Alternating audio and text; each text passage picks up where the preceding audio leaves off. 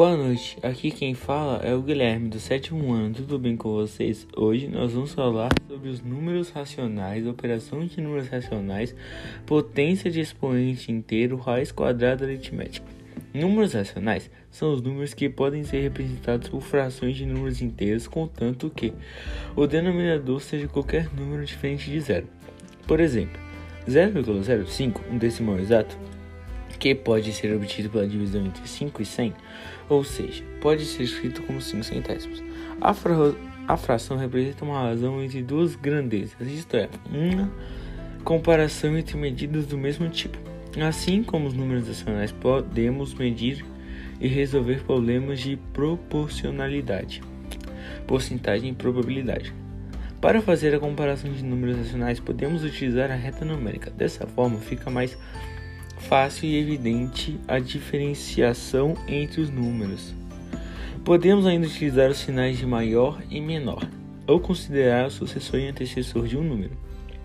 Como os números racionais são usados para representar frações de unidades, sua localização na reta numérica fica, ficará entre as marcas dos inteiros que representam precisamente unidades inteiras. As operações de adição envolvendo esse tipo numeral requerem algumas propriedades como MMC, mínimo múltiplo comum. As condições são as seguintes: se os denominadores da fração são iguais, somamos os numeradores e conservamos os denominadores.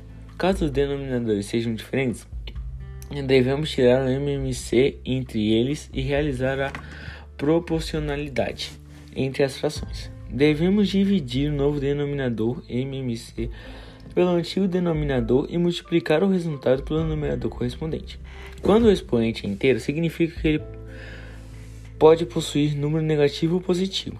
Quando a base for um número real e o expoente for positivo, obteremos a potência efetuando o produto dos fatores. Se o expoente é negativo, devemos fazer o inverso do número, que é trocar número numerador com denominador para o expoente passar a ser positivo. Quando o expoente for igual a positivo, a potência será o próprio número da base. Se o expoente for zero, a resposta referente à potência sempre estará. As propriedades da potenciação são utilizadas para simplificar os cálculos. Há no total cinco propriedades. Produto de potências da mesma base que conserva a base e soma os expoentes. Divisão de potências da mesma base conserva a base e subtrai os expoentes. Potência de potência devemos multiplicar os expoentes. Em potência de um produto, o expoente geral é o expoente dos fatores. E por último, multiplicação de potências com o mesmo expoente. Você conserva o expoente multiplica as bases.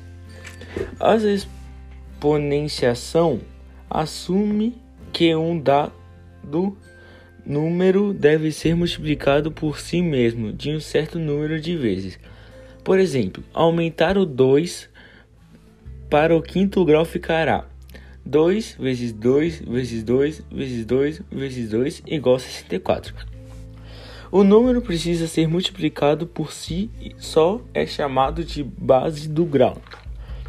E o número de multiplicações é chamado de índice. Duas ações opostas correspondem à exponenciação. Encontrar o índice é encontrar a base. O número 144 é considerado um quadrado perfeito, já que a raiz quadrada de 144 é igual a 12. Ao invertermos os algarismos desse quadrado perfeito, teremos 441, cujo raiz é raiz quadrada 441 igual a 21. Interessante, não? A, a raiz aritmética não pode ser menor que zero. A definição nos diz que a raiz quadrada temos que imaginar um número que ao quadrado resulte no número dentro do radical. E aí, gostaram? Até a próxima!